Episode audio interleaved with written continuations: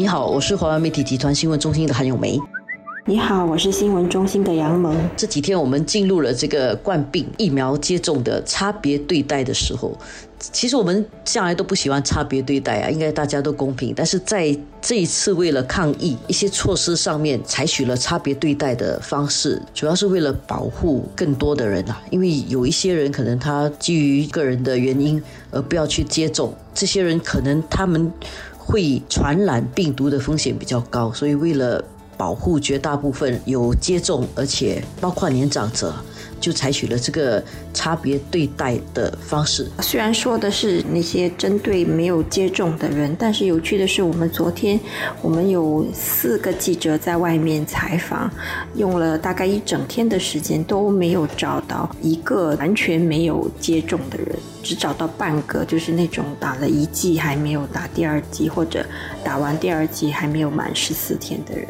就说明其实全国的接种率还真的挺高，或者是说完全没有打疫苗的人自己也就先不敢露面。我相信完全没有打疫苗，如果是基于个人原因而不要打疫苗的这些。人应该也是想的比较多，所以他们决定不打。如果他们决定不打，那他们可能也比较小心，不敢随便乱出去吧。或者是不方便出门，或者是根本就是不愿意出门。不过这一次的这个手法上，我觉得有一点很有趣的地方，就是过去很多措施啊，都采取一种比较刚性、比较强硬的方式，就是你不能怎样，你不能怎样，你不能怎样。但是这一次这个差别对待的方式，政府采取了比较柔性的做法，就他用一种宣导的方式。包括部长在说明这些政策的时候呢，或者这些措施的时候，也用一种比较有商有量、能进能退的那种方式。这一点呢，是我们这两天看到。当局在说明这些政策的时候的一个比较明显的转变，我觉得也是因为当局在考量这个接种不接种的，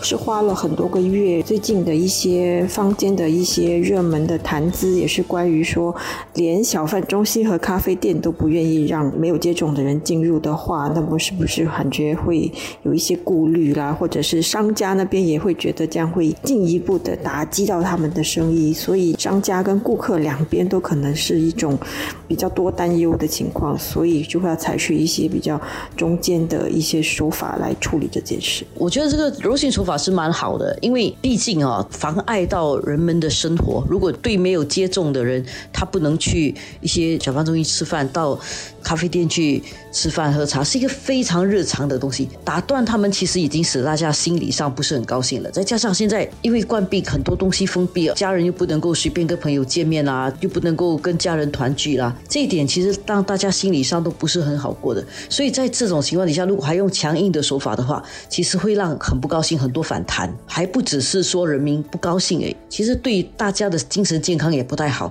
因为你自己已经觉得生活被打乱了，还有人很强硬的跟你讲你这么做是错的。我想这一点采用柔性的手法是比较好的。所以昨天我们就看到傅海燕部长他解释了在咖啡店啊和食阁里面怎么去处。理这个不接种就不能够堂食的问题，然后另外一方面，我们又看到另外两位 MTF 的负责部长王以康跟王寻才，昨天也罕见的做了一个好像双人秀讲相声一样，两个人在视频里面回答这个关于抗疫的问题。这个也是一个非常有趣的一个现象，因为他们两个可能是外界在一直在关注他们的互动的年龄啊、能力啊、政治前途也是大家很受关注，所以他们两个把近期首次的同框录了一个视频来解释这个差别疫苗待遇背后的一些考量，感觉还是也有一定的轻松的气氛。然后王一康还自嘲说他已经达到那个接种追加剂的年龄，然后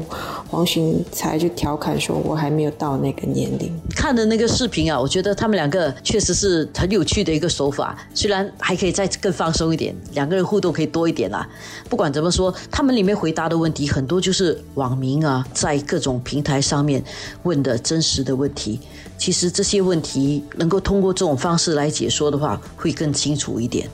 如果他们早几个星期就这么做，可能那个居家隔离的接受程度还会好一些。我希望说他们可以定期一点。如果接下来还有很多问题的话，他们是不是能够再多做一次？就用通通过这种方式去解说，可能需要有点包装的方法吧，人们比较能够注意去看，之后才能够把信息准确的传达出去。对，因为有一些字里行间的东西，可能用呃视频的方式去表达，也是会比较容易人家能够理解。